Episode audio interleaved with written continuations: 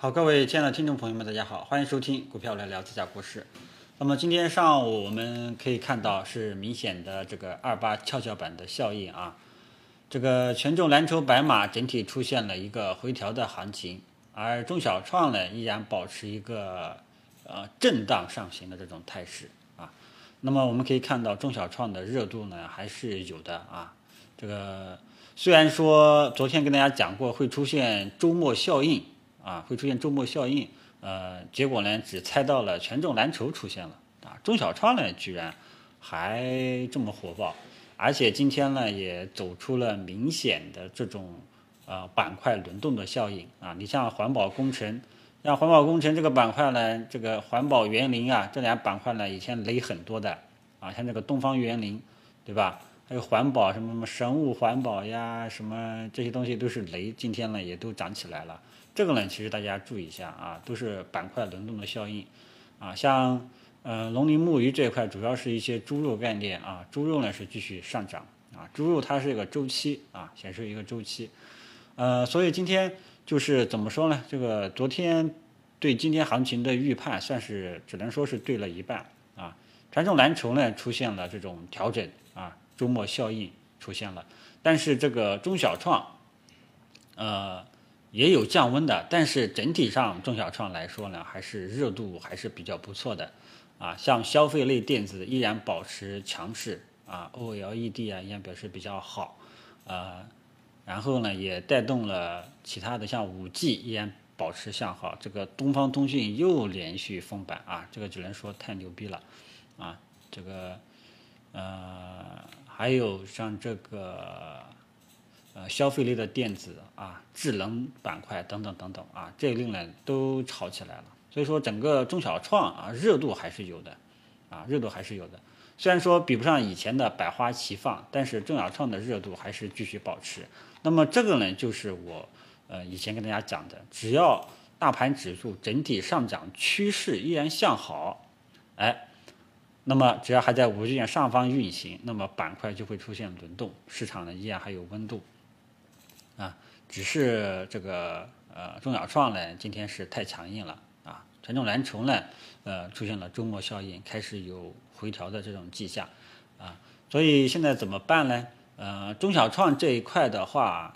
呃，本身主观上个人认为就是这一波呃中小创可能会有一定的持续性啊，但是。呃，今天上午依然这么强势啊，真的是也没有想到，啊，所以中小创近期呢真的是比较火爆，也完全调动了大家的情绪，呃，也有朋友在说啊，这个已经就是让我以为是牛市一度到来啊，都有牛市的味道了啊，所以中小创呢，大家依然可以这个择机参与啊，择机参与，但是呢，我还是要提醒一下，就是不要去高位追涨，啊，不要去高位追涨。连续性涨停的股票呢，呃，收益很大，但是背后潜在的风险也很大。你要看自己，呃，有没有这个风险承受能力啊？好吧，那么所以整个市场呢，整体特征就是二八跷跷板的效应啊，权重蓝筹整体出现调整啊，中小创依然保持上涨，保持这种热度啊。那么中小创呢，大家依然可以继续啊持有，择机介入啊。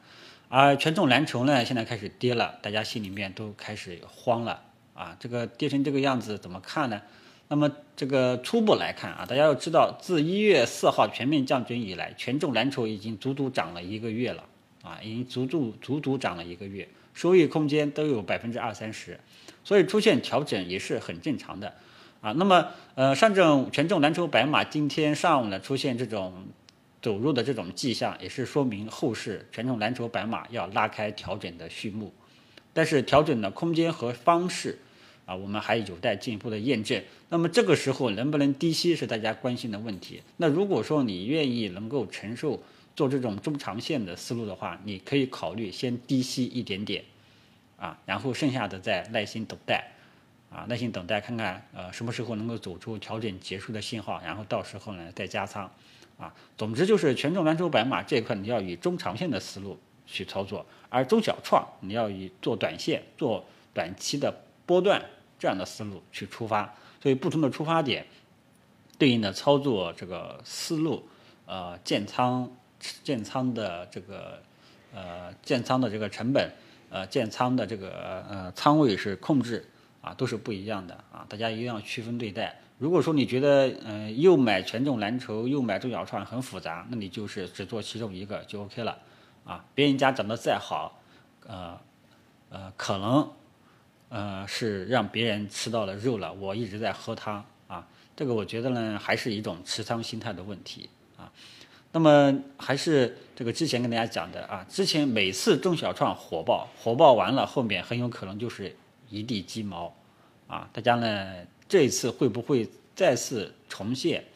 以前中小创的历史啊？大家呢可以后续再慢慢的去跟踪。总之你千万不要成为中小创最后一个站岗的人，这一点你要记住啊。